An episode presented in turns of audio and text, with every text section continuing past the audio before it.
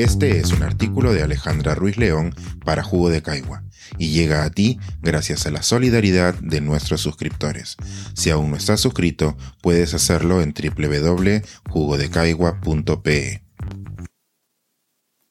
Dosis sí, dosis no. A pesar de las preguntas sin respuesta, algunos países se adelantan en repartir la tercera dosis. El anuncio de una tercera dosis contra el COVID-19 en Estados Unidos avivó las discusiones sobre la necesidad de esta en una serie de países, incluidos el nuestro, donde ya se ha anunciado para el personal de salud y los mayores de 65 años. Sin embargo, las últimas noticias no han resuelto todas las dudas sobre las terceras dosis. Veamos. ¿Es necesaria una tercera dosis? La pregunta del millón esconde a su vez muchas preguntas. Como comenté en una columna anterior, debemos entenderla desde dos formas diferentes, la perspectiva personal y la comunitaria.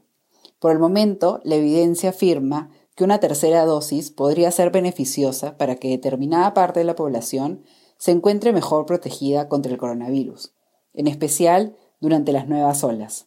Sin embargo, se mantienen las dudas sobre si este refuerzo será la estrategia que termine con la pandemia. ¿Cómo funciona la tercera dosis? Cuando recibimos las dos primeras dosis de la vacuna, se activan diferentes mecanismos de nuestro sistema inmune. Por un lado, se producen los anticuerpos que se unen a diferentes partes del virus y ayudan a neutralizarlo. Pero también se ponen en acción los mecanismos que nos confieren memoria inmune y que nos ayudarán en infecciones futuras. Según los expertos, el objetivo de la tercera dosis es reactivar las células B que producen anticuerpos para elevar los niveles de estos una vez más. Con el paso de los meses, los niveles de anticuerpos se reducen, ya que nuestro organismo reconoce que el virus ya no es una amenaza latente. A pesar de esto, todavía tenemos protección contra el virus, puesto que tenemos la memoria inmune. El objetivo de la tercera dosis es que las personas vuelvan a tener los niveles de anticuerpos elevados para tener una respuesta más rápida y fuerte frente al virus. Además, la tercera dosis significa que nuestro cuerpo se vuelve a encontrar con una parte del coronavirus. Esto ayuda a que perfeccionemos el tipo de anticuerpos desarrollados a partir de las primeras dosis. Al tener anticuerpos más específicos, nuestro organismo podrá responder también de mejor manera a las nuevas mutaciones. ¿Qué evidencia soporta la necesidad de una tercera dosis? A la fecha se han desarrollado diversos estudios en los que se ha administrado una tercera dosis a ciertas personas y se ha estudiado el nivel de anticuerpos y la activación de células del sistema inmune. Sin embargo, muchos de estos estudios se han desarrollado en grupos reducidos de personas o en personal de primera línea o en individuos con cualquier condición médica que influyó en la respuesta producida por la vacuna.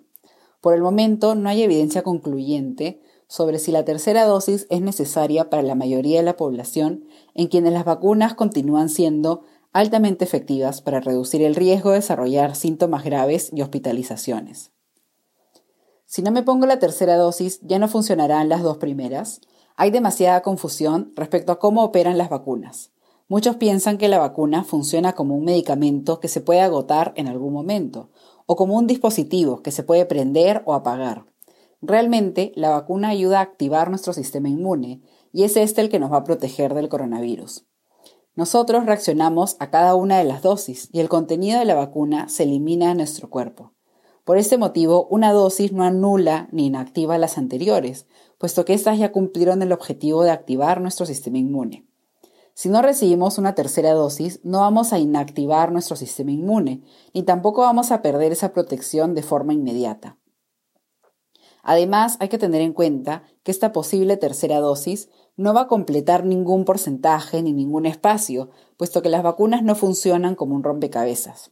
La forma correcta de comprender las terceras dosis es brindar la oportunidad para que nuestro cuerpo se encuentre activado para responder de forma rápida.